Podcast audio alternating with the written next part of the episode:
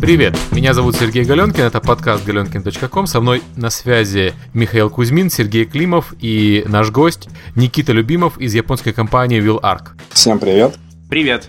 Привет. А, сегодня у нас э, главная тема, естественно, Япония, про которую расскажет подробнее Никита. А пока давайте, давайте поговорим про новости, что у нас случилось на отчетной неделе. Например, буквально сегодня ночью э, Video Game Awards выбрали победителей, и обычно это не такая большая новость, потому что Video Game Awards выбирают, ну, складывается такое ощущение того, у кого бюджет маркетинговый был больше, но в этот раз они уявили. Э, игрой года стала, сери, стал сериал The Walking Dead от компании Telltale, который не может похвалиться гигантскими бюджетами на продвижение. Я хотел сказать, что я разговаривал с людьми, участвовавшими в MCV, Video Game Awards в Лондоне. И они сказали вот ровно то, что ты говорил, что раньше это было плохо, когда э, ко всем, кто был номинантами, приходили люди из отдела маркетинга, такие разводчики британцы, и говорили, ну, вы, если, конечно, хотите нам дать рекламу, мы, наверное, сможем как-то повлиять на ваши шансы победить. И э, у таких вот э, номинаций достаточно плохая репутация. То есть побеждает обычно крупный спонсор того журнала, который эти номинации проводит. Знаешь, такое ощущение, что э, они эту схему не отменили, потому что у них лучшая графика этой Halo. Это очень смешно, конечно. А, но, по крайней мере, игру года вручили, по-моему, более-менее честно. То есть, по крайней мере, ее выбирали как-то, кто-то думал головой. Да, я согласен, что это явно не коммерческий выбор. И э, я Walking Dead еще не прошел, я прошел пока только первый эпизод. Э, я отложил его, решил дождаться выхода всех частей. Но мне кажется, что это вот э, тот случай, когда мы имеем взрослую игру на взрослые темы. Э, речь не про секс, а речь про отношения людей в экстремальных условиях. И я очень рад, что вообще такие игры выходят, и не менее рад, что они получают награды. То есть такой, знаете, ну, похоже, Оскар, да, Оскар тоже выбирает, выбирает всегда не блокбастеры, а странные такие фильмы. Я сейчас с удовольствием смотрю сериал Walking Dead третий сезон. Он гораздо интереснее, чем первые два. Так что если кто-то не смотрит, пересидите себя, пожалуйста, посмотрите первый и второй сезон, а потом начнется все очень хорошо. Комикс очень рекомендую, на самом деле. Комикс... Э, я смотрел только первый сезон Walking Dead, мне не понравился, но комикс э, настолько лучше, просто слов нет. Давайте к следующей новости. Я сейчас как раз пытаюсь лихорадочно найти э, название точное мероприятия китайского. На что я обратил внимание, на то, что после того, как э, Галенкин сделал Game Night в Киеве, э, мы сделали с, со всеми вместе Game Day в Москве. Внезапно я прочитал про то, что Games Industry Drinks э, случились в Пекине. А сейчас, прямо вот пока мы с вами разговариваем, происходит трехдневное мероприятие в конференция игровых разработчиков в Праге. И на этой конференции участвуют и Google, и Disney, и Microsoft, и э, 2K э, со своими разработчиками мафии, чуть не знает кто. То есть внезапно вдруг оказалось, что по всем каким-то разным регионам возникли микролокальные такие ивенты, на которых разработчики э, видят необходимость пообщаться друг с другом и выстроить какие-то новые отношения. Я понял бы, если бы это была только Россия или только Украина, потому что вроде как наша индустрия рухнула, надо что-то строить на ее месте есть. Но, похоже, это вообще для всего характерно, кроме, пожалуй, там Америки, может быть, и Британии, где и так уже есть существующие мероприятия. Я думаю, что это связано с тем, что мы сейчас на переходном периоде между поколениями консолей и между бизнес-моделями, и поэтому, естественно, разработчики хотят пообщаться друг с другом, чтобы выяснить, как вообще действовать дальше. Самое ценное, что это они делятся опытом. С платформами, да, тоже не совсем все понятно. Наверное, люди пытаются понять, что и как. Я еще обратил внимание на то, насколько смешны названия у всех новых маленьких студий. А, вот одна студия называется в Чехии Silicon Jelly, а еще одна называется там Ludo Motion, еще одна Hammerware. То есть народ изгаляется как может. Моби Дик, кстати, вот недавно всплыл, когда вчера, по-моему, немецкая Ну это же студия. фальшивая студия, правильно? Ты имеешь в виду Кадимовский вот этот трейлер? Да, да, да, да. Я имею в виду, что сейчас ты, когда читаешь такие названия, там Dreadlocks какие-то, это реально реальная студия чешская. Ты уже не знаешь, насколько это правда или неправда, что действительно такая студия какую-нибудь большую игру выкатывает. А видел название студии, которую сделали ребята из Naughty Dog? Какая-то новая студия, которая будет заниматься мобильными проектами. Я не помню название. Я видел, что они что-то сделали. Я тоже не помню, я только запомнил, что оно какое-то вот очень инлайн с э, общим желанием называть себя смешными и Ну, начнем с того, что Naughty Dog само по себе тоже название необычное для серьезного бизнеса. Непослушный песик, то есть... Да, да, да, это правда. И, и логотип был хороший. Там, кстати, работал Борис Баткин, которому, может быть, когда-нибудь дотащим до подкаста до нашего. Следующая новость, то, что у нас произошло за неделю, это во Франции был Web конференция, которая изначально была как конференция для блогеров, но сейчас она уже превратилась в самую престижную конференцию для предпринимателей, специалистов и в том числе и стартаперов. Из интересных для нас анонсов на этой конференции был анонс э, игры Padding Monsters от компании Zeptalab. Э, Миша Лялин выступал в костюме пудинга, э, выглядел очень забавно. Э, игра выходит 20 э, декабря. На самом деле, давайте немножко дату обсудим, потому что 20 декабря это пред э, крисмасовский sale. А как вы думаете, вообще нормально запускать игры в такие даты? Мне кажется, у них длинная история все-таки, Cut the Rope до сих пор хорошо продается. И я не вижу такой страшной проблемы. Хотя а, я бы не рискнул, но Тут вообще, мне кажется, расчет очень простой. В сторах именно в во время подарков идут какие-то катастрофические просто покупки.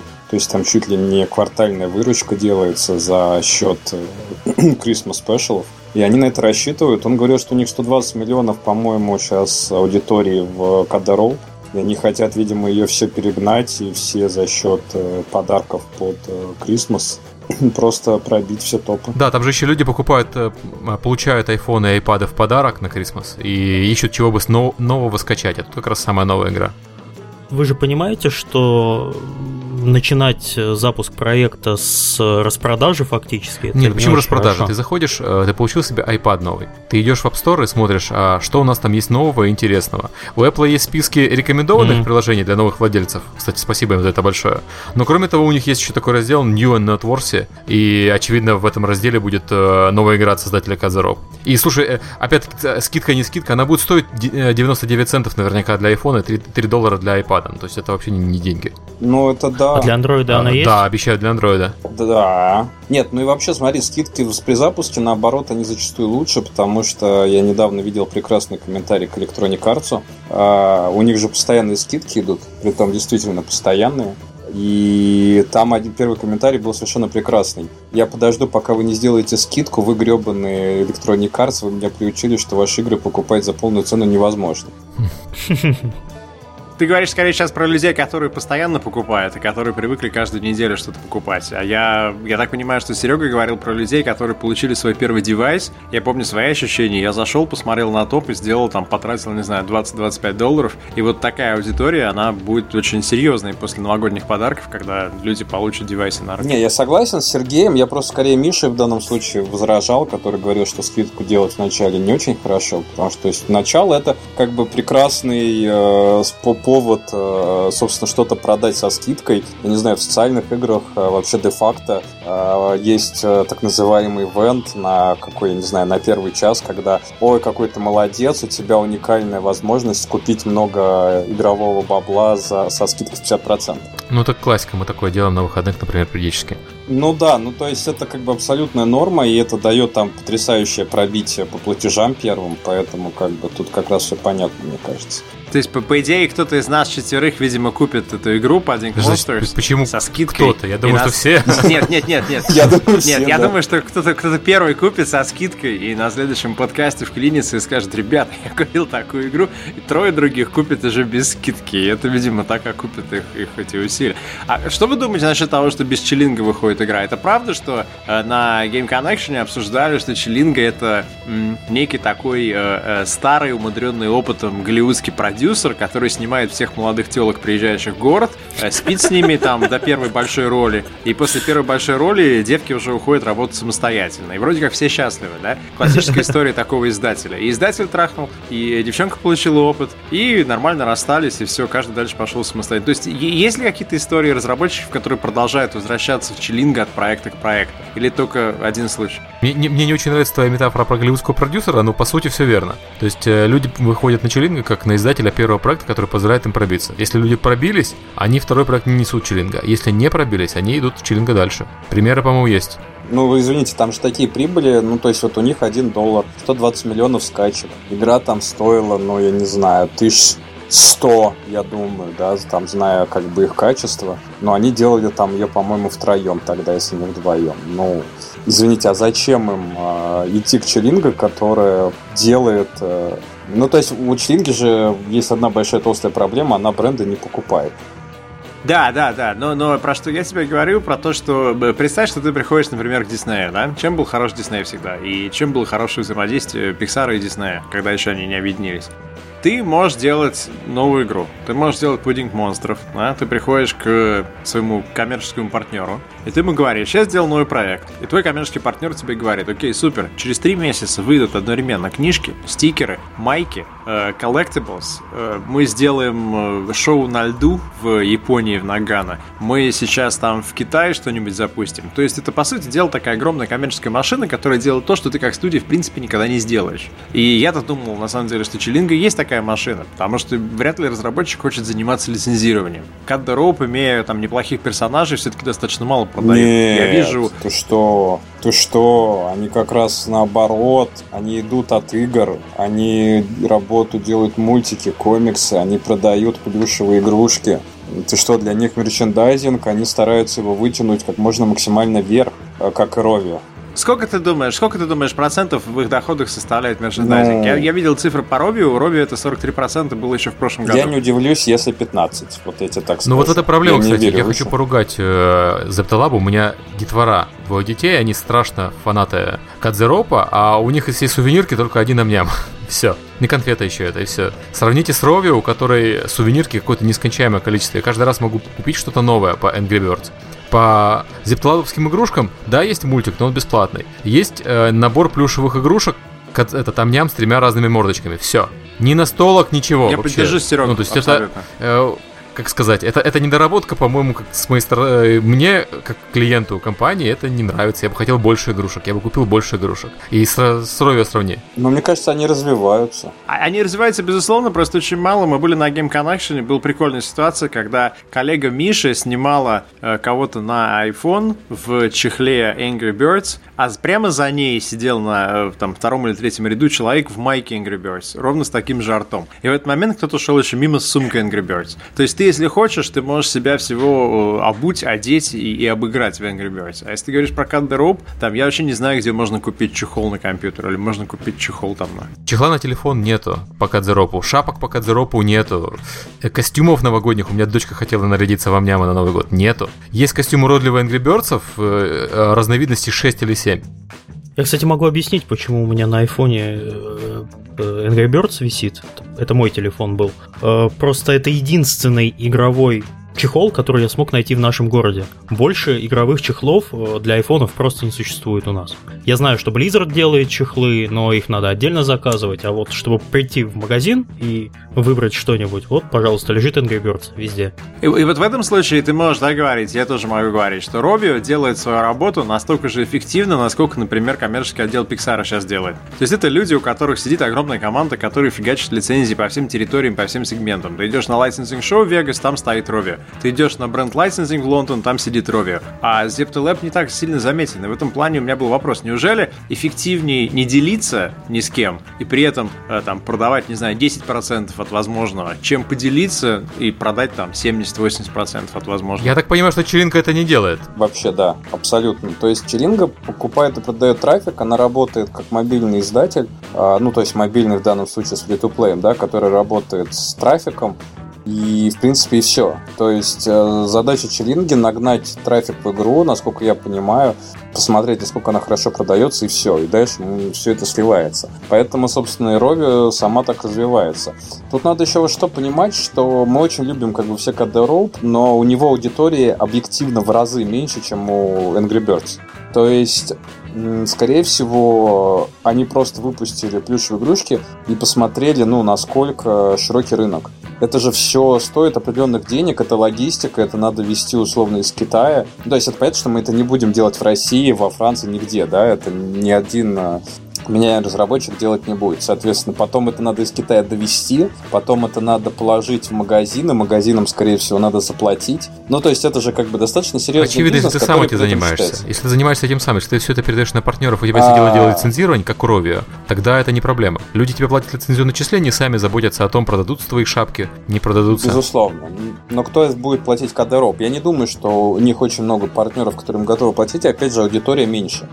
Просто вот исходя из этого. Я видел столько предложений по лицензированию менее крутых брендов, э, локальных, что я думаю, что у Кадзеропа уж точно не должно быть проблем с этим. Вопрос, он занимается или нет. Ты знаешь, что, что, что, что, что интересно, например, да, вот в Москве, конкретно в России, за последние три года идет очень большой рост лицензионного бизнеса. Три года назад, когда собирались деятели разных агентств, то, ну, может быть, было там, знаешь, 4-5 живых агентств. Сейчас агентств уже больше, чем 10. Они все соревнуются за контент, который они могли бы всем предложить. Если ты бы пришел к, там, не знаю, ELC, к Кончаловскому, который сейчас занимается там third parties и так далее, и предложил бы сделать коробку конфет Cut на этот Новый год от какой-нибудь там фабрики Россия, Ротфронт, неважно, Красный Октябрь или Крупская в Питере, я думаю, что совершенно спокойно ты бы продал лицензию на 10 тысяч коробочек, оформленных в цветах Cut с всеми нужными там э, атрибутами этого бренда и положил бы внутрь карамельки, и дети были бы счастливы. Просто кто должен этим заниматься?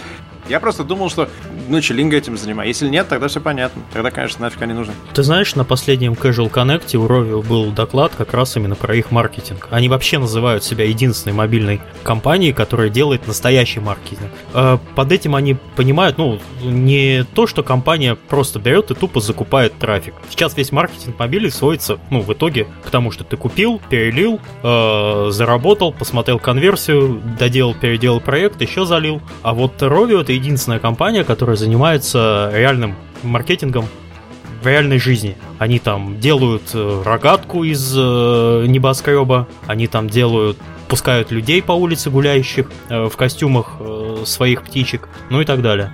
А ты мне рассказывал про то, что Rovio это компания, которая изначально была, э, имела концепцию компании по поводу IP, по поводу entertainment'а, а не по поводу игры? Нет, по-моему, не я.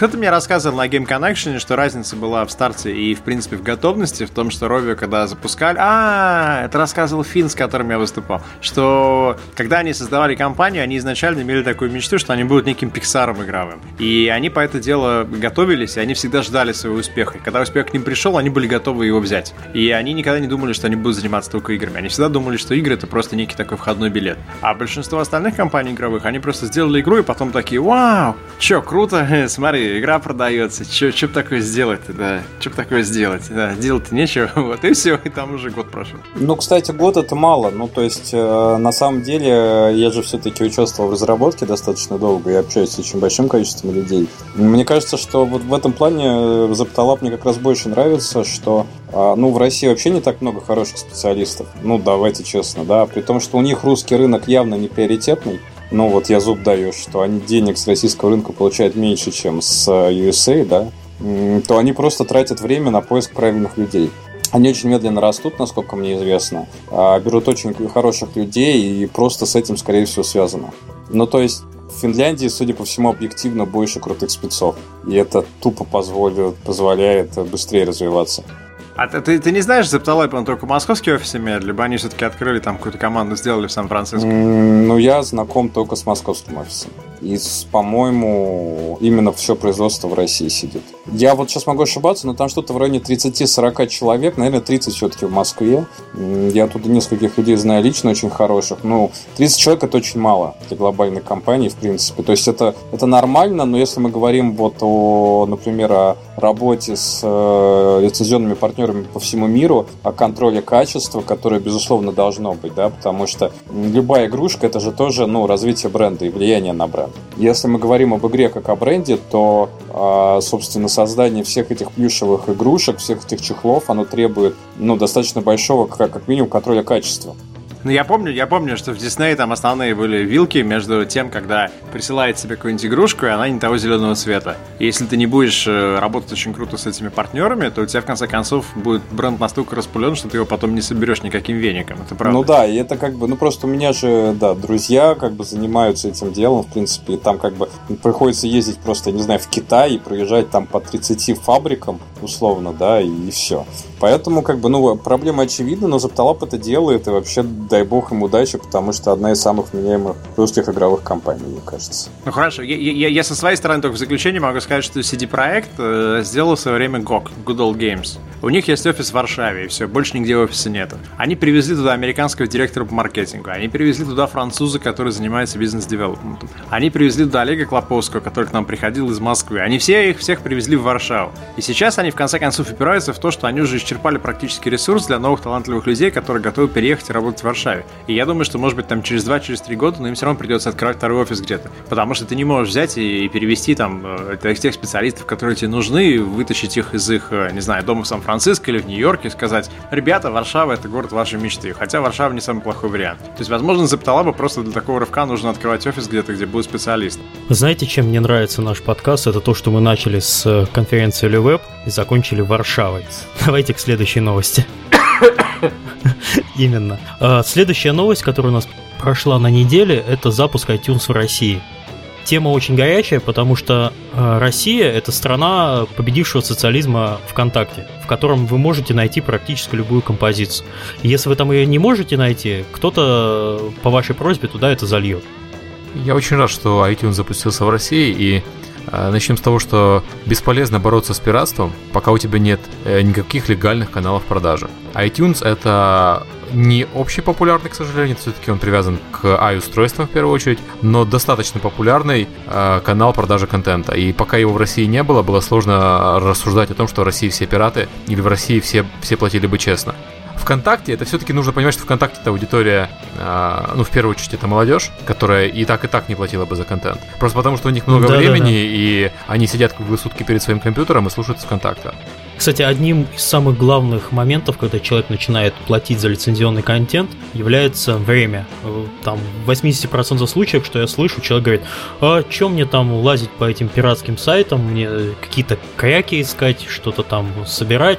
У меня столько времени нет, мне проще заплатить. То есть став, да, ставка понятна. Именно, и там а, если говорить о ВКонтакте, ВКонтакте создал э, достаточно удобный сервис для э, распространения музыки, то есть такой русский Spotify, э, но привязанный все-таки к постоянному интернет-соединению, как, собственно, и Spotify изначально. iTunes это продажа, продажа музыки, которую можно слушать в офлайне, и я не вижу, как она э, вообще борется с ВКонтакте. Это разные вещи, это разные модели. ВКонтакте зарабатывают рекламой, э, и пиратским контентом, да, скажем честно. А iTunes продает. Но они на самом деле на контенте не зарабатывают, они используют его для привлечения аудитории.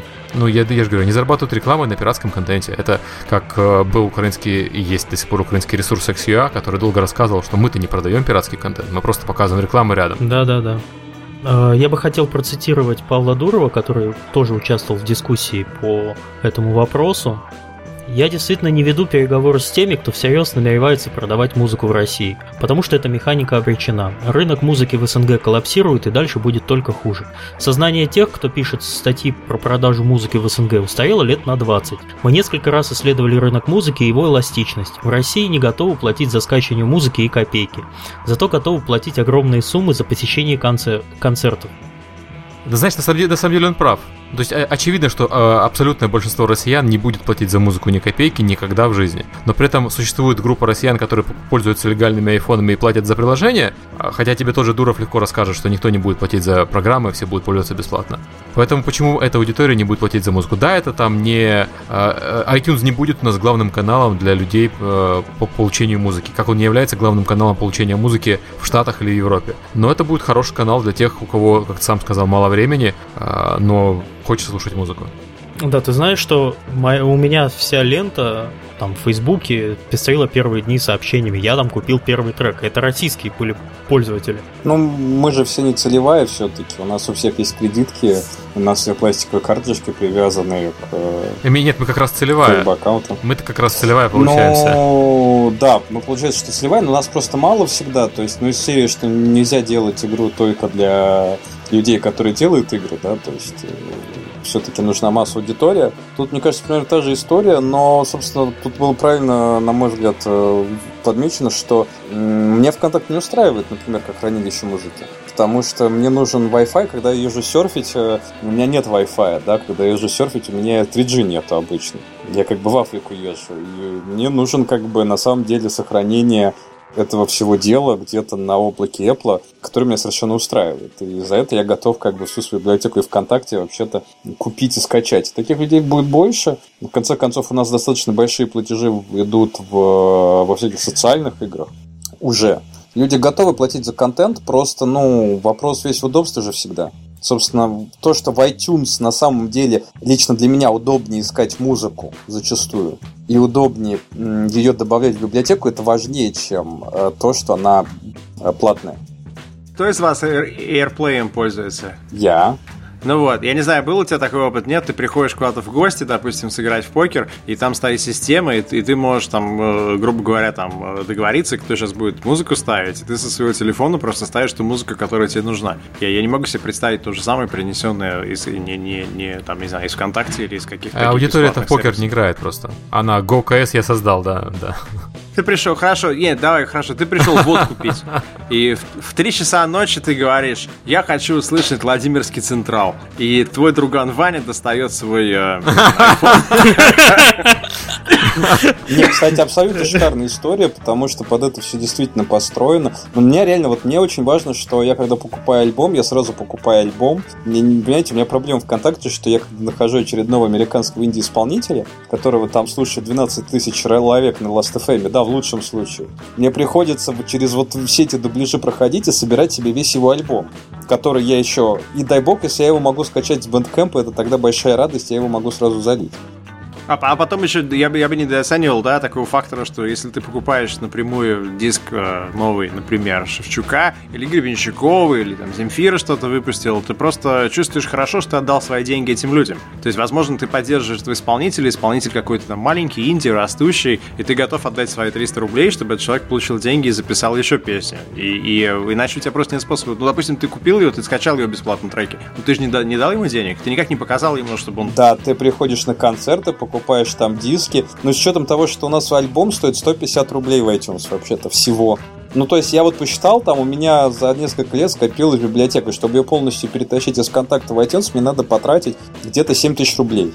Ну, с учетом того, что эта библиотека собиралась, я не знаю, 4-5 лет, да, это не такие большие деньги вообще-то.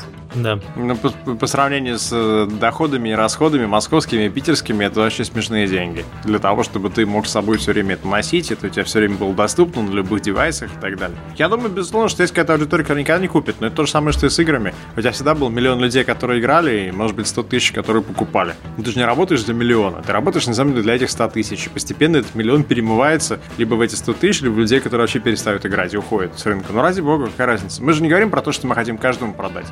А вообще кто-нибудь э, имел опыт попадания в iTunes э, как группа музыкальная или кто-нибудь знает? Как? По-моему, Сальникова группа есть в iTunes, э, SolarDate. Они сами попали или через э, издателя? Они сами, они, по-моему, не работают ни с кем. Давай мы отдельно Сальникова спросим про это. Да. Вот сейчас, если есть возможность, то есть я могу сказать, кто обратит на это внимание iTunes у нас очень много групп э, музыкальных, которые записывают действительно хорошие вещи, но про них мало кто знает. Скорее всего, каталог музыки будет расти там просто взрывными темпами, если, конечно, Apple справится с этим потоком. Э, именно, ну, на российское направление. Да, еще подумай о такой ситуации, например. Ты выпускаешь игру, у тебя есть хороший саундтрек. Ты хочешь этот саундтрек выставить в продажу. И да, у тебя есть, да. может быть, некое да, количество людей, которые тебя поддержат. Пожалуйста, вот тебе возможность прекрасная. Зарабатывать дополнительные деньги, привлекая к саундтреку людей. Да, абсолютно верно. И давайте, наверное, поговорим сейчас про Японию. А, Никита, не мог бы ты рассказать про себя, как ты попал вообще в эту индустрию и чем сейчас занимаешься?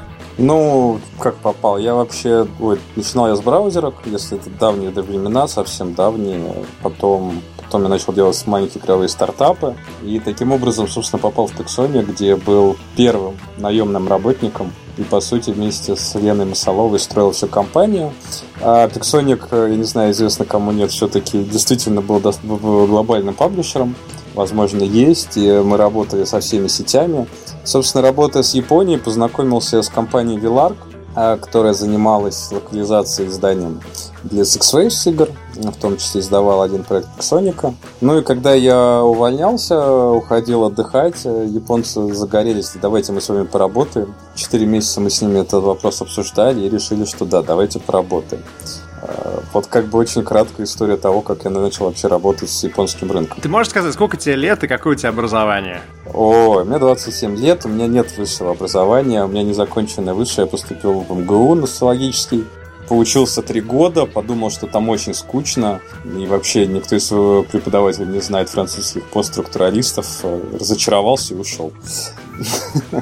Мы традиционно всех спрашиваем, кто работает с играми, а, что тебе именно помогло в образовании? Если бы ты мог сейчас э, дать какой-то совет ребятам, которые только начинают учиться, ты бы что им сказал? Идите сюда, идите туда, это полезно, вообще не надо идти ни в какой универ, идите сразу работать. Что Я бы сказал? сказал, пока у вас родители кормят, идите делать собственные маленькие компании.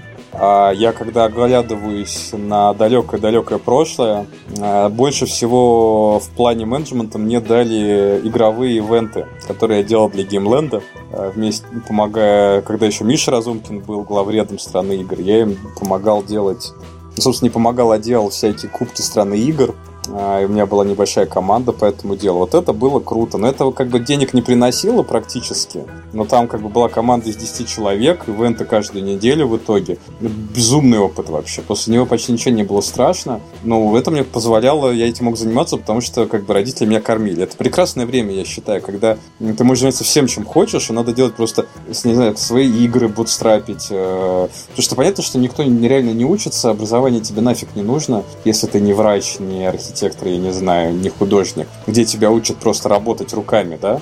Если тебе нужны только мозги, а у нас, к счастью, в индустрии все-таки а, для геймдизайнеров нужны в первую очередь мозги, ну и знания психологии, наверное. Да, и вообще какая-то жилка предпринимательская, то идите работать, э, экспериментируйте, работайте за еду, в конце концов, без еды. Вам опыт важнее, чем корочка от практически любого русского вуза.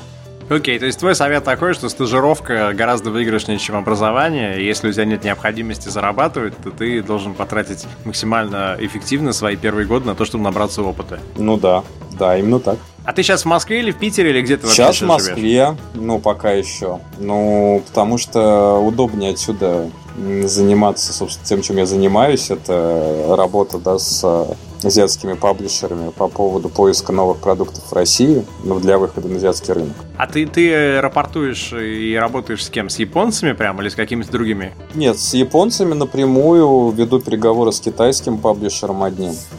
Если все получится, то потом, может, посмотрю в сторону арабских стран. Ну, то есть для меня это все отдых просто. Я просто всю жизнь что-то создавал с нуля, а тут я прям как бы на кого-то работаю, и не full тайм и отдыхаю, считаю. Но как бы... И у тебя есть какой-то культурный шок в плане того, что ты работаешь на людей из другого такого культурного бэкграунда, и, может быть, ты считаешь, что они тобой довольны или недовольны, или ты вообще не можешь понять их реакцию на твою Я работе? думаю, что у них культурный шок от меня, и вообще от европейцев и от русских. Вот, не, вообще... Это наш подход. Ну, страна безумная, я туда ездил, собственно, на прошлый Токио Гейм Шоу. Больше не хочу, то есть э, рынок совершенно прекрасный, но страна безумная. И, собственно, главная их проблема, что они, конечно, совершенно не знают английского. А, притом да. вплоть до того, что без девы крупных международных компаний не знают английского. Это вообще как бы катастрофа. А, это их, это их очень сильно закрывает. Они сейчас стараются выдвинуться в Европу, и Японии, и остальные страны, и у кого-то, и в Японии, и в Северную Америку, у кого-то получается, но очень плохо. То есть, и, конечно, культура им мешает. Вот прям заметно, что мешает. Есть свои плюсы, но, например, мне кажется, что те европейские компании, которые туда пойдут сами, и, например, э, каким-то чудом добьются того, что у них в компании будет 50% европейцев, у них очень хорошие шансы там все порвать. Это мое личное мнение, безусловно. Но в целом там не хватает какой-то украинской жилки. Ну, то есть, когда они ко мне в Москву приезжали, там вообще был такой разговор, что они не могут найти людей, например потому что молодые не хотят, молодые не идут, молодые боятся заниматься бизнесом, заниматься какими-то предпринимательскими штуками. То есть нету программистов, нету геймдизайнеров, воспитывать их тяжело. Ну, когда они, я им рассказал, сколько людей в России хочет работать в игровой индустрии, там, да, сколько программистов, сколько... Начиная с 14 лет. Да, то есть они в шоке были, конечно. Но это, это такая структура, в принципе, японская, очень жесткая. Я помню, что Capcom, когда приезжал в Москву, они э, привозили с собой переводчика, который не нужен был, но их э, босс, который приезжал японский, он не хотел позориться, говоря с акцентом, поэтому он все понимал прекрасно, но затем он говорил по-японски, и э, привезенный из Лондона переводчик э, за отдельные деньги, значит, это дело озвучивал уже на английском. Просто вот, вот представь себе, да, ты оценишь эффективность компании, и ты говоришь, ну, мне что-то неохота, вдруг у меня там ах неправильно выходит. А давай еще там за пятерочку привезем переводчика. Вот. Да, так трудно быть компетитив с какими-то американскими японскими компаниями или там с, с российскими, или с польскими, которые приедут э, на перекладных и сами там со словарем. Ну да, то есть вот этой жилки у них нет. Вот мы так затронули э, различия между европейским мышлением и японским.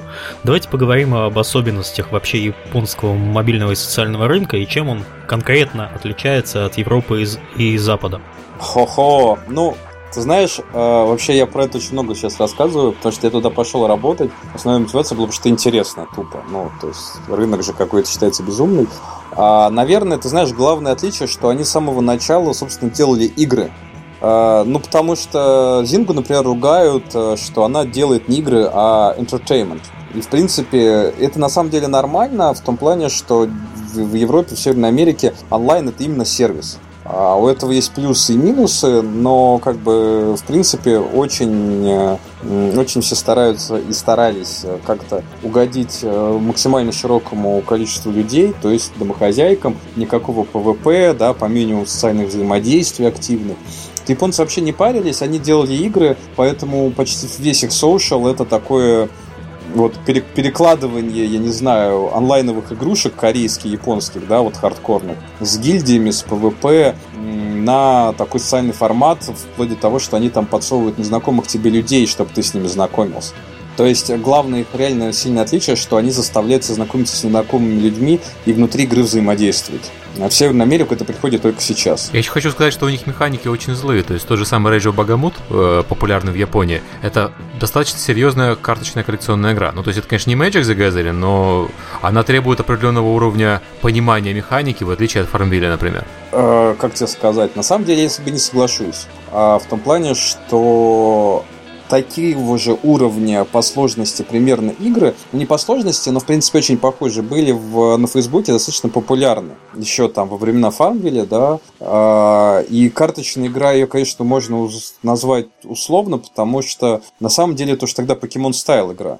Просто они, чтобы не рисовать трехмерных покемонов, они их все засунули на карту как и большая часть. А, да, там, безусловно, есть тактика. Но эта тактика, она примерно такая же, собственно, как в покемонах, э, которые можно играть абсолютно не напрягаясь в, на таком казуальном уровне, но там, если, я не знаю, кто играл, нет, там внутри совершенно безумный хардкор. Если PvP Такой... идешь, там хардкор достаточно серьезный. Да, он, он катастрофически серьезный, вплоть до того, что я когда посмотрел, сколько там надо вообще тратить времени, чтобы получить какого-то мощного монстрика, да, ну, это там, не знаю, линейка какая-нибудь отдыхает просто. При том, что это сингл игра вообще-то, да, там. А, то есть вот это есть у Rage of Bahamut, но, собственно, это то примерно, про что я говорю, что это есть игра, да. То есть она по своей сути на самом деле очень похожа на мафия style игры Фейсбука. То есть это один клик, это слив энергии, а, это, в принципе, достаточно простое взаимодействие монстров, просто эти монстры линейно растут, в отличие от Фармвиль. Но в Фармвиле тоже не все так просто. Там, на самом деле, у этих казуальных игр там достаточно серьезные, мощные были расчеты, там такая математика, что игроки, они мгновенно высчитывали все эффективности, они там сидели, задрачивались очень круто, в плане того, как это все развивать. То есть это там тоже не все так просто. Я фермы делал. Да, и там, чтобы она хорошо работала, там надо вообще такой баланс написать, что некоторые товарищи не справлялись, кто с ПВПшками справлялся.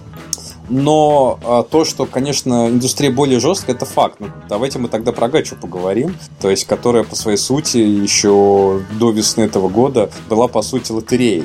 То есть, на самом деле, вот самое жесткое, что было в, что есть в Bridge of Bahamut и вообще во всех их карточных играх, это то, что этих монстриков выиграть-то нельзя особо.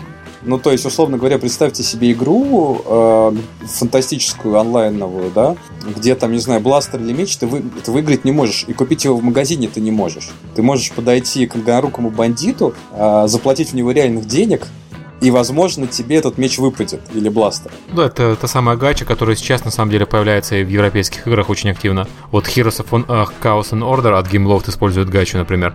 Ну, потому что это гениальная механика, потому что... Это гэмблинг, механика... я не скажу, что это гениальная механика, это просто гэмблинг. Ну, извини, они... ну, я считаю, что гэмблинг это гениальная механика, потому что слоты это такое самое базовое вообще, мне кажется, геймдизайнерская вещь, которая есть на этом свете. Потому что игра это там все-таки цикл э, взаимодействий, после которых идут позитивные подкрепления. Другое дело, что когда ты делаешь сложную игру, у тебя этих взаимодействий очень много, и они сами по себе зачастую бывают с позитивным подкреплением, а слоты это нажал, и, и когда-нибудь ты выиграл. И вот выстроить вот это вот, нажал на кнопку и так, чтобы тебе хотелось это играть, там, я не знаю, годами, это какой-то, мне кажется, очень сложный вообще скилл, который не всем дан. Ну, вот так вот. Ну да, и в принципе они это и перекладывают, но это на самом деле не надо воспринимать как жесткое выжимание денег. Оно так, конечно, есть, но игрокам-то в принципе нравится это выигрывать. То есть вот то, что ты не знаешь, кого ты поймаешь, это всегда тоже часть фана. И про это забывать как бы тоже не очень хочется. Кстати, про деньги. Насколько велик объем рынка японского? Слушай, у меня, к сожалению, не получилось найти прямых цифр, но он вообще на андроиде уже второй. Недавно было а, исследование. На айфоне он, по-моему, третий или четвертый по общему объему денег. Притом на андроиде там, по-моему, 15%, на айфоне там в районе 7, что ли. И при этом растет очень сильно. Это от общего, от всех платежей собственно, прибыли там безумные, я не знаю, у Гри э, была, ну, не чистая прибыль, а гросс revenue в районе 624 миллионов, по-моему, в этом квартале. А, нет, это Дэна была, а у Гри там что-то в районе 600 или 500 миллионов. И чистая прибыль за квартал за квартал 250 миллионов, 220 миллионов. Они такие цифры показывали недавно. То есть они чуть-чуть лучше себя чувствуют, чем THQ? Ну да. Это, это квартал, понимаешь? В, в одной стране, в принципе. Потому что и у Гри, и у Дэны вне Японии не получается. Там, то есть, типа, что-то 30 миллионов э, от total revenue идет э, из, э, из вне Японии. Слушай, а ты можешь сказать, есть ли как, как вот мы были на с коллегами на конференции, которая обсуждала mergers and acquisitions в игровом рынке, и э, на 2013 год большинство прогнозирует э, наибольшую активность со стороны китайских компаний и корейских. То есть считается, что в ближайшее время часть американских компаний будет куплена, европейских компаний будет куплена именно азиатскими деньгами. Это люди, у которых есть деньги, это люди, которым нужна экспансия, это люди, которые будут приходить и платить. А есть какие-то примеры китайских компаний, которые успешно работают в Японии? Компании? Или все-таки, если ты говоришь про японский рынок, то это в основном японские компании, и они не, не получили там, например, а, Perfect World, который приходит, покупает Руник, и теперь Руник это, по сути дела, а, ну, американская компания, но принадлежит на 100% азиатскому. Ну, у нас, инвестору. извините, Tencent недавно купил Riot, так что Э, если уж говорить про крутые поглощения американских компаний. Ну, да, да, да, да, да. Они сколько там они оценили? Миллиард, не миллиард? Ну, что-то там быть, даже больше, больше, да. Там, по-моему, это было не публичная даже сделка. То есть, есть в Японии давление со стороны китайских денег? Или японцы самодостаточные и здесь? Я бы э, не сказал. То есть, есть э, азиатские издатели, которые работают на японском рынке, и есть какие-то э, меж, э, ну, большие глобальные межазиатские гиганты вообще в целом в IT. Но в играх я такого не вижу, особенно в мобайле и в PC Social. То есть почти рынки вообще не пересекаются, что удивительно, и чувствуют себя прям очень хорошо вот, именно японские внутри Японии. То есть как-то так. Ну, то есть это действительно удивительно, но э, меня это самого удивило, но рынки азиатские очень сильно отличаются. А можешь сказать про, про э, жанры и механики, которые популярны на азиатских рынках, которые не так популярны за пределами? Есть какая-то особенность? Сейчас я открою, у меня тут были процентные где-то, нету процентных, значит я все-таки буду по памяти. А в целом мы можем говорить, что в Японии есть уникальный уникальный жанр это, собственно, карточные игры. Ну, он условно уникальный, да, потому что, опять же, это мафия стайл с, с возможностью коллекционировать э, ну, монстров. И, в принципе, на этом уникальность его заканчивается. Так, по большому счету, если мы говорим о базовом loop'е гейм игровом.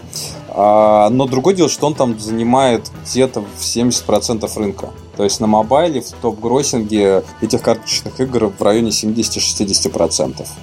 А на PC у них э, есть и фермы, у них достаточно много спортивных игр про бейсбол. Но спортивные игры, они очень напоминают, собственно, эти карточные игры. То есть ты собираешь, ты объединяешь две команды. Команда состоит из карт бейсболистов, которые между собой как-то там взаимодействуют, да, и, собственно, кто выиграл, тот и молодец. В принципе, тоже однокли... однокликерные игры, ну, конечно, там, наверное, чуть больше стратегии внутри жанров.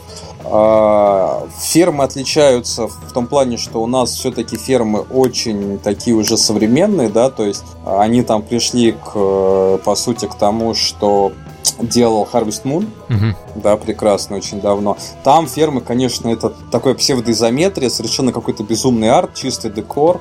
Они очень странные, и они, по сути, в основном на PC. Ну, то есть, я когда смотрел, там на мобайле было очень мало. А, ну, вообще, я хочу сказать, что вот есть иллюзия, что там какие-то особые жанры, но это не совсем так, потому что, опять же, мы сегодня of Bahamut, да, э, упоминали, но он на андроиде себя потрясающе чувствует, он сидит в топ-гросс и никуда не двигается. Lord of Dragons себя прекрасно чувствует, который популярен и там, и там. Притом они объявляли, что цифры примерно похожие с игры, что в USA, что в Японии. А, то есть жанры, они и вообще игры, они в принципе универсальны. Более того, например, на PC а, месяца два назад в топ-25 Yahoo это их э, PC социальная сеть, было три русских игры. Я вот читал твое интервью, ты говорил, что русские в плане социальных игр обходят Японию. Ну, потому что тяжело выйти, но вообще три, да. Первый это на первом месте Mystery Manor от Game Insight.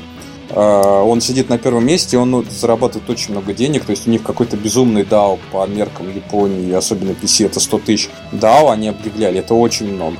Но я не знаю сколько, но мне кажется, что минимум полмиллиона в месяц они зарабатывают с этой игры с PC долларов. А, Там был э, Редспеловский Астрогарден в топе, и, если не ошибаюсь, от Crazy Panda ферма в топ-25 по аудитории. Ну, вот так вот как бы. Между, между тем, да, вот не особо так с, э, с большим желанием, но получилось, да. На мобайле такого нет, но на мобайл почти пока никто и не выходил. А кого ты можешь назвать из местных сильных игроков, кроме DeNA и GREE? KLab, там есть Beeline, ну, это подразделение Капкома. Э, У них еще были, сейчас я тебе скажу, у них есть достаточно крупный игрок, но я, я его забыл. Давай мы вернемся, я сейчас поищу себе. Окей. А, вот. Ну, то есть KLab, например, очень крупный. Там на самом деле есть крупные игроки, просто надо понимать, что м, почему мы все говорим о DeNA, почему мы все говорим о, о GREE, потому что это такие аналоги Mail.ru. То есть э, это свои социальные сети везде, свои игры везде. Да, и они зарабатывают со всего вообще, э, о чем мы можем говорить. Все остальные разработчики, ну, гораздо меньше в этом живут, то есть они просто разрабатывают, и им приходится, соответственно, мучиться. Потому что, ну, не всегда получается как бы выходить самим. А там достаточно много сильных игроков, но вот Дэн и Гри, они на самом деле доминируют. Билайн очень сильный. И... э, господи, забыл название, но я думаю, я сегодня еще вспомню в течение дня, упомяну в течение подкаста. Но их не так много, то есть там э, примерно так же, как в России было, то есть в топах обычно три э, крупных компании обладают несколькими играми, и все остальные по одной. То есть это актуально для России, это актуально для Фейсбука, это актуально для Японии. То есть крупных игроков можно пересчитать по пальцам одной руки. Да. Ну, это традиционная ситуация. Как везде, да. Ну, Для Японии да, везде. или вообще? Вообще везде. А вообще компании как-то между собой взаимодействуют? Для большинства из наших слушателей японский игровой рынок это консоли. Они как-нибудь пересекаются? Есть ли какие-то мульти, мультиплатформенные компании, которые, помимо того, что они занимаются консолями, там, PS3, они э, тот же проект выпускают, например, там на Фейсбуке и там еще и на мобилках? Ну да, есть, конечно. Ну, то есть, я не знаю, Final Fantasy везде вышла. По-моему, сейчас на социалке скоро выйдет. Ну и на мобилках она есть. Sony что-то делает. Просто это не, не доминирующая ситуация. А единственное, как бы, пресечение это бренды. А бренды популярны везде, э, безусловно. То есть, э, вообще, например, на Мобейдже где-то из 25 игр где-то в районе 10 было по чужим брендам сделано. Но это бренды, они универсальные, то есть это, это Гандам, это манга очень популярная какая-то, да, то есть э, вот такого уровня пересечения есть. Ну, вот Capcom делает всюду, да, э, Square Enix, но они не, они не самые сильные. То есть на мобайле в топах сидит, собственно, Грена Ды, Грена Дэна, Дэна, Гри Дэна, извиняюсь. То, и вот у них все хорошо, и они как бы на консоли не лезут. Все-таки рынки поделены, и если ты уже доминируешь на каком-то рынке, тебе оттуда выжить очень сложно. Мы это все знаем. То же самое, собственно, получилось и в Японии с мобилками. Ну, и с консолями то же самое. Ну, то есть на консолях все игроков знаем, да, они стараются, но у них не получается. Ну, а раз у них не получается, то как бы, ну, они и не особо стараются, к сожалению. Вот и все. А вообще, что сейчас э, двигает рынок вверх именно в Японии? По идее, они все еще новую аудиторию у них получается находить, хотя безумная ситуация. Там, по-моему, 122 тысячи, 122 миллиона человек в Японии живет. Вот недавно был последний отчет э, про проникновение мобайла в Японии. Э, сейчас я тебе скажу. 100, 102 миллиона человек используют мобильные телефоны. То есть это фичер-фон или смартфон. То есть, а фичер-фон, он тоже как бы работает в мобильном интернете, да, мы это понимаем. И смартфоны у 19 миллионов человек. Я тебе сейчас могу дать цифры. Я смотрел пока несколько отчетов, пока мы готовились к этому. На 2012 год написана оценка 127 миллионов человек будет население в Японии. Из них в районе Токио проживает 10%, 13 миллионов. Это немножко похоже на Россию. В России 143 суммарно населения, 11 миллионов в Москве. То есть получается Токио более еще концентрировано, но более-менее, да, размер одинаковый.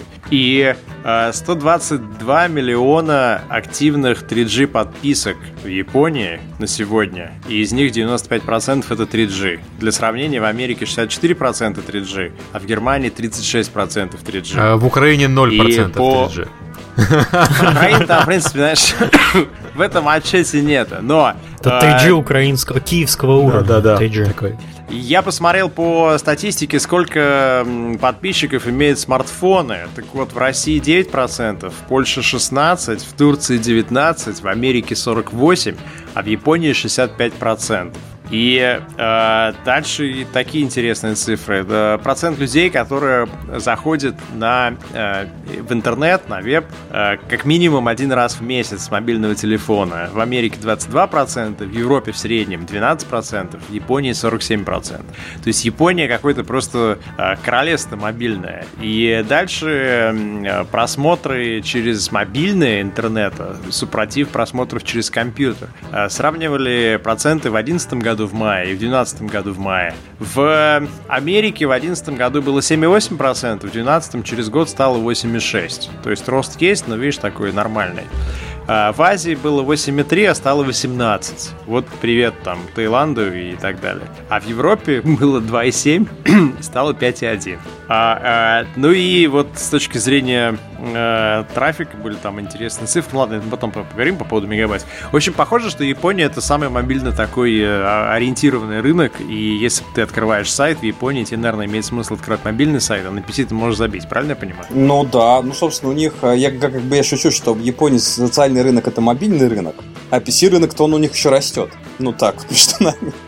То есть у них на PC, наоборот, только вообще узнают, что можно играть на PC в социальные игры, и, в принципе, там-то как раз аудитория точно растет.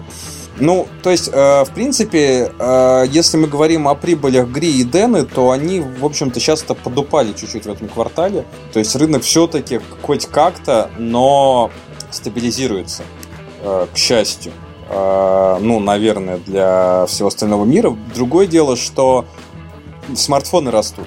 То есть в, вот в последних данных было заглавлено, что, собственно, впервые за последний квартал смартфонов было куплено больше, чем фичерфонов. Это означает, что вся Япония очень быстро, скоро получит доступ к Google Play и к iTunes. И на самом деле это такой достаточно страшная штука для для Гри и для Дэны, потому что, ну, они будут не очень-то и нужны. А, в принципе, в Японии есть такая прекрасная игра Puzzles and Dragons. Она недавно вышла в Америке. К сожалению, нигде в мире больше недоступна. Она вот одна из первых игр, которая вышла вне игры в NDN на мобилке и заняла первые места в топ-гроссингах. То есть можно без них, ты имеешь в виду? Да, можно уже без них, и это прям, ну, это прям очень круто. Но у меня такое чувство, что Япония немножко отстает э, по прогрессу именно от того, что происходит, потому что э, замещение дек-операторов на мобильных телефонах э, в России там и вообще во, всей, во, всем мире произошло уже, дай бог, э, года три назад как. А Япония только-только до этого докатывается. Ну да, но у них фичерфоны очень продвинутые, то есть на них было куча браузеров, Вот, собственно, а на них было куча браузеров прекрасных, которые, собственно, а, всякие рейджи в Бахамут, они по большому счету были один-один перекатаны, ну, собственно, с этих фичерфонов. Ну, вот как бы если между нами. Это означает, что как бы эти фичерфоны, ну, нету особого смысла, на них все работает, на них как бы есть игры и социальные сети, и у них, у них и так все было хорошо. Это как бы очень важно тоже понимать, да? Как бы, ну, реально там нету такой вот необходимости с них сходить. Но это происходит, и для остального мира это прям очень круто. Ну, потому что, по сути, э, в каком-то мере все-таки, наверное, выходить станет проще на этот рынок. Потому что раньше надо было просто все портировать под фичерфоны, переводить и мучиться, и, и есть кактус. А, слушай, а можешь рассказать про бизнес-модели, которые используются в японских играх? То есть понятно, что это фри-то-плей, но там же есть какие-то свои особенности, вот та же гача. Это гача, нет. А гача это доминирующая особенность, то есть она в некоторых играх 50% прибыли вообще дает.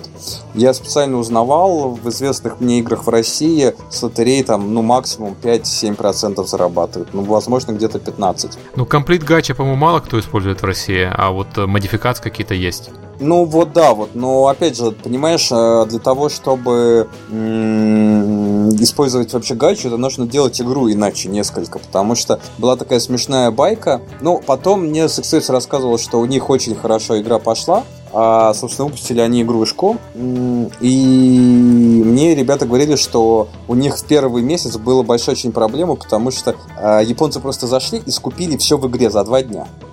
Ну, потому что в европейской игре ты можешь все купить, угу. зафиксированную цену. Они зашли просто и все скупили. И как бы игра закончилась за два дня. В принципе, это нормально, потому что если мы говорим о стандартной фейсбуковской игре, которая играется полгода, то в Японии на нее уходит два месяца. Я, я об этой проблеме наслышан, о том, что люди покупают игру, если они готовы платить, и теряют э, удовольствие от игры, что на самом деле как бы плохо, потому что твоих э, лучших покупателей ты выбиваешь из игры за несколько дней. Да, именно. Ну, то есть, как бы, и в этом плане, ну, просто, как бы, гача это такое влияние, да, это а, невозможность купить себе игру, да, невозможность все выиграть. Они сейчас это меняют, то есть э, комплит гачу запретили в мае. Э, это было настолько катастрофично, то есть, насколько я знаю, там товарищи некоторые активные сливали в районе нескольких десятков миллионов йен в игры. Это, ну, там, я не знаю, сотни тысяч долларов. А, и не выигрывали при этом того, что им было нужно. Сейчас как бы они все-таки заставили, э, себя индустрия заставила как-то людям говорить о том, какой вообще вероятность выиграть. А, но, конечно, ну, тяжело, да. Собственно, в остальном э, там э, очень многое похоже, то есть точно так же есть какой-то премиум контент, точно так же платят за энергию, точно так же платят за за ревайвы, да, то есть, ну, например, вот в Puzzle Dragons ты идешь по, по подземелью, и ты, если умер, ты можешь заплатить и идти дальше. Притом, в принципе, э, японцы относятся к этому абсолютно нормально, но потому что в аркадах они играли точно так же, да. В аркадах ты кладешь монетку, играешь, пока не умер. Хочешь играть дальше, клади еще монетку. А вот как, кстати, по поводу энергии, как ты относишься к такому мнению, что энергия в современных играх это не способ собрать пользователя денег, а способ ограничить его время э, в игре, чтобы он не быстро устал от проекта? Но в первую очередь это так оно и есть, потому что не все игры, далеко не все игры зарабатывают с энергией. То есть, э, не, я даже больше скажу, не все успешные игры зарабатывают с энергией. А, это как бы достаточно интересный момент баланса, как сделать так, чтобы ты зарабатывал с энергией больше, чем с продажи контента. И далеко не очевидная вообще штука. Я даже считаю, что на самом деле энергия существует даже не для ограничивания, а для поднятия интереса в игре. Ну, то есть, условно, например, если ты играешь в стратегию, и ты можешь просто завалить э, поле игровое танчиками, и за счет этого выиграть. Это менее интересно, чем если у тебя есть 10 танчиков, и тебе их надо расставить правильно, да, так, чтобы ты получил максимальный профит. Эта часть геймплея просто, ну, в хорошей фри игре монетизируется все ну вот по большому счету, как бы если у тебя а, в игре а, что-то не монетизируется, ну, значит ты упускаешь там 5-10% своего дохода. Окей, на самом деле есть, ну, там, друг, другой взгляд на эти вещи, но, по крайней мере, по энергии мы согласны, да. То есть я, я тоже слышал такое мнение, я сам с ним согласен, что энергия это, в первую очередь, способ ограничить э, игрока, чтобы он не выбрал весь фан э, за 2 часа, потому что тогда он никогда у тебя платить не будет. Ну да, ну мне просто кажется, что просто э, вот в России очень все любят думать о деньгах, в первую очередь, что, ну, как бы важно, но э, самое важное в игре это чтобы игрок возвращался, ему было в кайф. Ну, потому что, как бы, самый хороший способ получить аудиторию, в том числе, кстати, в Японии, в Японии это очень важно, это viral marketing, да, то есть это не, не та виральность, про которую все начали после Facebook говорить, то есть посты на стену, а это когда ты берешь э, друга рядом и говоришь, чувак, посмотри, какая офигенская игра у меня сейчас установлена потому что вот это работает. Ну, то есть та Для самая того, чтобы... старая виральность, да. Да, это что... Да, которую ты, Сергей, использовал на примере портала да, да, да. в каком-то из наших подкастов. То есть, и оно, ну, извините, то есть даже Алиса Чумаченко там говорила, по-моему, полтора года назад, что у них основной, э, основная способ получения трафика это mouse to mouse, да, то есть э, словесная похвала. Сейчас, наверное, уже не говорят, а, но, не знаю, тогда мы можем обратиться к Вугиу, который где-то два года назад был или год назад был э, отчет о том, откуда они получают новую аудиторию, и покупка трафика там занимала 5%. При том, что Вуга никогда не была замочена в прям таком капитальном сраче на Steam. Ну или вот э, недавно игра в ВКонтакте получила миллион установок без рекламы вообще, насколько мне известно. А, собственно, это, ну, это все показывает, что, в принципе, в игре ты в первую очередь должен делать интерес, а потом хорошую игру монетизировать можно, если она правильно сделана потому что, ну, абсолютно серьезно э, монетизировать можно очень все. Вот очень все и по-разному, и при помощи ивентов. Это просто отдельная такая прям большая глобальная тема, которую можно обсуждать там не 2 часа, а 10 часов и писать лекции, потому что как делать монетизацию во free-to-play, это очень круто, как бы. Это прям большая, толстая, мощная тема. Вот в Японии что придумано, это гэмблинг. Вот сунуть в гэмблинг прямо в геймплейный луп, это, это их, их основная тема, да. То есть то, что ты не можешь купить предмет а можешь его выиграть, это очень важно. А скажи, ты знаешь какие-то примеры, когда у тебя было бы полное единство между играми и гэмблингом. Сейчас Зинга идет в Неваду. Э, со следующего года вроде бы как э, именно в Неваде разрешат location-based э, онлайн гэмблинг, когда ты можешь играть, например, в FPS, в шутер в какой-то на деньги. Или неважно, любая может быть игра механика. И постепенно ожидается, что это вот аккуратненько, аккуратненько так распространится. И в конце концов какая-нибудь э, казино-компания купит социальную компанию и они смержат умение работать с клиентами со стороны казино с э, умением предлагать какие-то такие развлекательные истории со стороны игровых компаний. В Японии есть такие истории, когда ты э, играешь в проект, э, который вроде как игра, но по сути дела это гемблинг, но все-таки это не, не слот-машина, а это какой-то завуалированный там с сюжетом, с уровнями, с историей. А, пока нет. А, ну, опять же, потому что вот их как бы не завуалированный гемблинг засунут внутрь каждой игры. Там популярный панчик и слоты сейчас на мобайле и на PC. Ну, как и везде в мире, собственно. Слоты сидят в топ-гроссингах и чувствуют себя очень хорошо. А, я не очень уверен, что именно в Японии это появится, потому что именно чистый гэмблинг, как он есть, он в Японии там очень к нему вопросы и очень он а, специфичен, и покер там вообще запрещен, и играть там в покер на деньги нельзя, если кто не знает. То есть, если... Но можно играть на шарике в починка, я так правильно Ну да, зато можно играть на шарике в починка.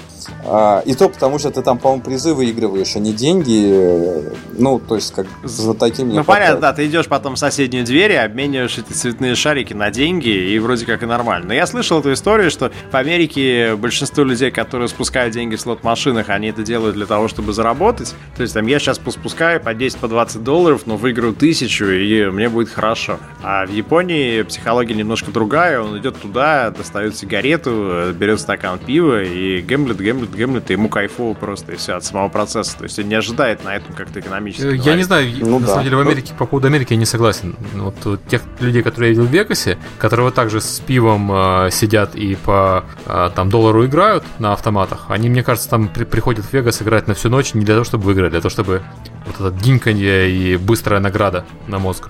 Я, тебе, я, я тебе дам э, ссылочки, что потом в комментариях к э, подкасту мы могли повесить.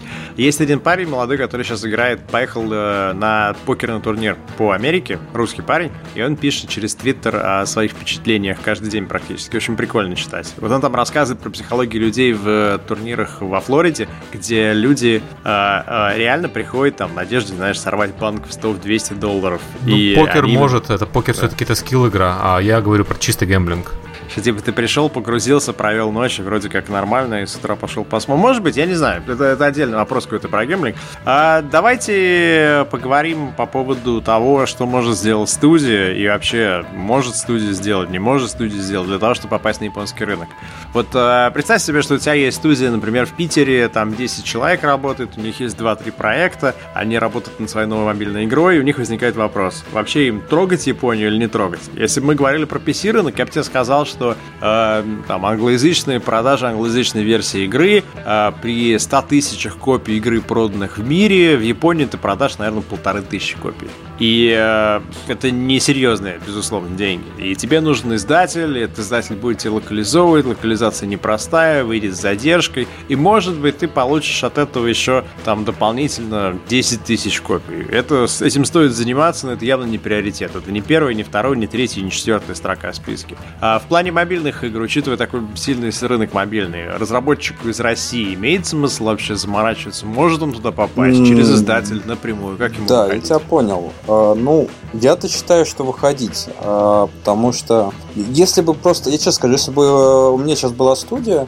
я надеюсь, что когда-нибудь она все-таки появится, ну, да, я бы, наверное, вообще везде сам выходил, потому что поработав с локальными издателями, как бы, ну, не так страшен черт, как его малюют. А другое дело, что, скорее всего, вот этой вот студии с мобильной, с мобильной игрой из Питера а, геморроиться не захочется. Поэтому надо искать издателя, это безусловно. Издателя даже не потому, что там понадобится какая-то жесткая адаптация. Адаптации достаточно, ну, относительно простые, и ты можешь, в принципе, даже сам догадаться, читая те же блоги, исследуя их игры. М-м, графика, наверное, да, но, опять же, э- фиг знает, что пойдет, там как бы стреляют какие-то совершенно безумные вещи. Да, иногда перерисовывается, но все в игре не перерисовать, поэтому, ну, выпускаешь как есть. А важно то, что ты должен нормально работать с локальными сетями, если это PC. Если это мобайл, то надо адекватный перевод, нужно очень мощный support, очень мощный э, контроль качества, да, а, и очень мощный support. То есть э, проблема в том, что в Японии очень мало игроков на самом деле. Ну, то есть, если мы говорим о самых популярных играх, то ну, вот Puzzle Dragons, которые в top-grossing'е, они там за 5 месяцев собрали 2 миллиона скачиваний всего. Ну, то есть, для сравнения, там в Одноклассниках хитовая игра за месяц соберет 2 миллиона установок, даже вообще без рекламы, да, там. Ну, то есть, вот ВКонтакте за месяц собрали миллион установок, и это как бы, ну, не, не безумные цифры, там, я не знаю, в Фейсбуке МАУ, там, 25 миллионов, вполне нормальная ситуация. То есть, там, как бы, 100 тысяч DAO это космос я не знаю, я не уверен, что вообще на рынке есть игры с одним миллионом DAO, если честно. И поэтому а, ценность каждого пользователя, она очень высока, потому что а, их мало, они очень хорошо платят, но они как бы достаточно компризные. То есть, если они видят, что игру поддерживают, с игрой работают, они будут до конца. Но если они видят, что на игру забивают, если у них какие-то вообще сомнения в том, что вот мы сейчас вложим кучу бабла, а игра свалит, то, безусловно, они играть в игру не будут. И вот для этого всего нужен локальный партнер или, как минимум, локальная, как бы, ну, своя команда, которая бы общалась с игроками, которая бы с ними возилась, которая делала бы Q&A, которая решала бы все их вопросы. То что из-за того, что игроков мало, вот эта вот необходимость вирального роста, она еще более высокая. И реклама достаточно дорогая. Ну, что очевидно, если пользователей мало, они хорошо платят, то за них будут платить больше. А какое среднее время жизни там? Фух, э, ты знаешь, мне рассказывают, среднее время жизни по рынку никто не знает, потому что рынок закрытый. Э, вообще там никто даже DAO не знает. Это как бы катастрофа. Мы, когда читаем квартальные отчеты, мы не знаем, сколько какая игра зарабатывает. Это все э, оценки, они оценочные, да, то есть мы не знаем, сколько зарабатывает реально of Bahamut, например. И никто об этом не рассказывает. Это для рынка на самом деле катастрофично, потому что э, непонятно, что в нем происходит. Сва- между прочим, в первую очередь японцам. По России, по Европе мы мы все узнаем, в принципе, да. Мы можем спрогнозировать все DAO, мы можем спрогнозировать выручку, особенно в PC-рынке социальном. А, там этого нет. Но а, Э, что я могу сказать по поводу жизни пользователя? Они early adopters, то есть игроки обычно играют в одну игру до конца. Они стараются прийти в игру, как только она вышла, и сидеть в ней до самого упора это их вообще специфика. Более того, они стараются в этой игре скупить все вообще, что можно. А, опять же, это специфика психологии. У них основная платящая аудитория это мужчины и женщины 35+. Это мужчины и женщины, которые свою юность э, пришлась на крах доткомов, денег не было, и они сейчас просто тупо компенсируют вот нехватку вот это вот вещей а, в играх и во всем. То есть мне рассказывали такую байку, что когда японец начинает заниматься спортом, спорт для него начинается и заканчивается с того, что он идет в магазин и покупает всю профессиональную экипировку, чтобы она была в цвет одного производителя. И для него спорт эту экипировку показать. Ну, я тебе хочу сказать, что мы ходили с приятелем в Париже во французский магазин, который продает оборудование для дайвинга. И э, там хозяин этого магазина рассказал про отдельную категорию, так сказать, э, называется «ныряющие банкиры». А приходит человек, ему, как правило, в районе 40, там такая первая седина в волосах, у него может быть свое рекламное агентство, или он юрист, или он там э, игровой какой-то издатель. И он говорит, здравствуйте, я планирую полететь в свою первую поездку, понырять на островах. Э, вот это вот хочу камеру. Вот это что такое за камера? Вот это, да? Какая самая лучшая камера? Вот это, окей. Так, теперь мне нужен такой бокс, в который эту камеру ставить. Какой самый лучший бокс? Вот это, да, окей. И оставляет где-то там 14-15 тысяч евро э, за один визит. И после этого он ее вообще не видит. И, и э, есть такое представление, что эти люди там один раз съездили, поныряли, окей, сказали все, Галочку до свидания. поставил, да. И они такой. говорят, ну, да-да-да, что он как бы валидейтит свой успех. Он приходит и говорит, окей, теперь я парень, у которого нет времени, может быть, нет личной жизни, может быть, нет вообще ни хрена, уже нервов нет, но я могу купить самую лучшую камеру, потому что я буду покупать самую лучшую. И если ты говоришь про людей 35 с лишним в Японии, э, я могу понять, я могу как бы с ними, да, почувствовать их, их э, Я почему спросил да по среднее время жизни? Э, я читал энтербрендовский отчет, и там пишут, что средний э, первый платеж это спустя 140 дней после того, как человек попал в игру. 140 дней, я подумал еще, что они нолик лишний дописали, потому что э, в Америке и России это 14. Ну, это даже много. 14 это вторая неделя, это Но ну, такая это средний, лояльная средний. будет монетизация. Ну, это на самом деле, я не знаю, я у нас такого не слышал. А, собственно, те игры, которые мы сдавали, там все было гораздо быстрее. Собственно, как и в Европе. На самом деле, обычно платят и на первый, и на второй день уже те, кто хочет. Это как раз более классическая ситуация. Ну, то есть, очень интересно, как они это Окей, okay, просто мои данные, что... они по клиентским играм. Возможно, в социальных играх быстрее а, ну, платят.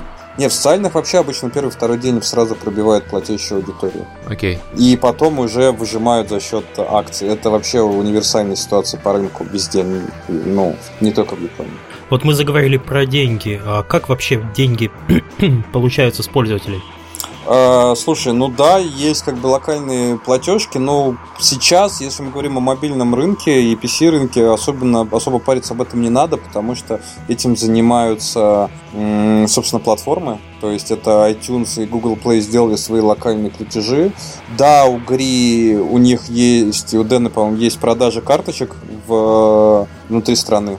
А, ну, это как бы, кстати, в Европе есть и в Америке, то есть продажа валюты, продажа, я не знаю, подписок карток, картам, это есть везде. Но, в принципе, ну, я понимаю, что, наверное, для глобально, для рынка это интересно, но для мобайла уже это не столь актуально, потому что это скорее проблема платформы в целом. А, то есть это уже решает Google, это решает, к счастью, Apple, это решает социальные сети, Потому что это им в первую очередь нужно, чтобы их пользователи а, могли платить. И, э, игровая компания, она фокусируется обычно на том, чтобы внутри игры заплатили. А, ну а какое основное ну, средство платежа все-таки?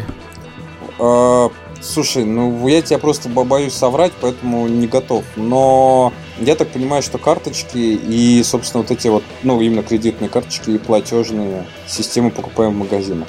Ну, вот... Э, Окей, спасибо. У тебя есть что-то еще добавить по японскому рынку?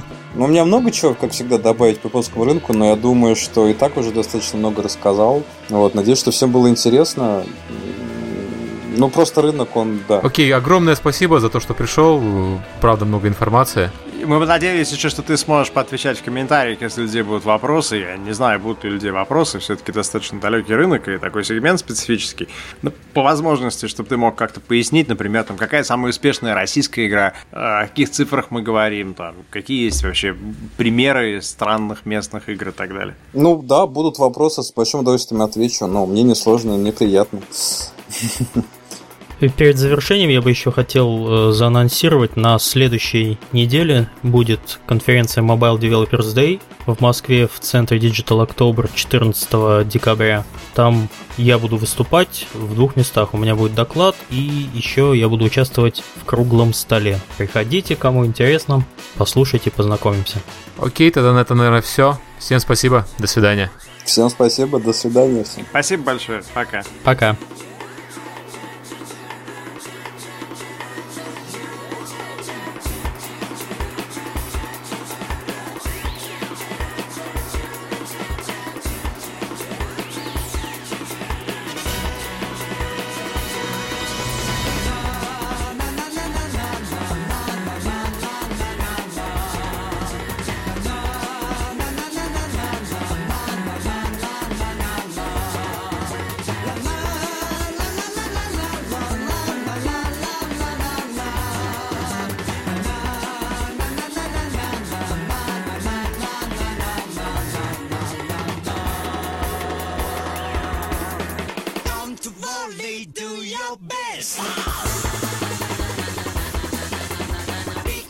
keep them fish so good. 素敵なアフタヌーン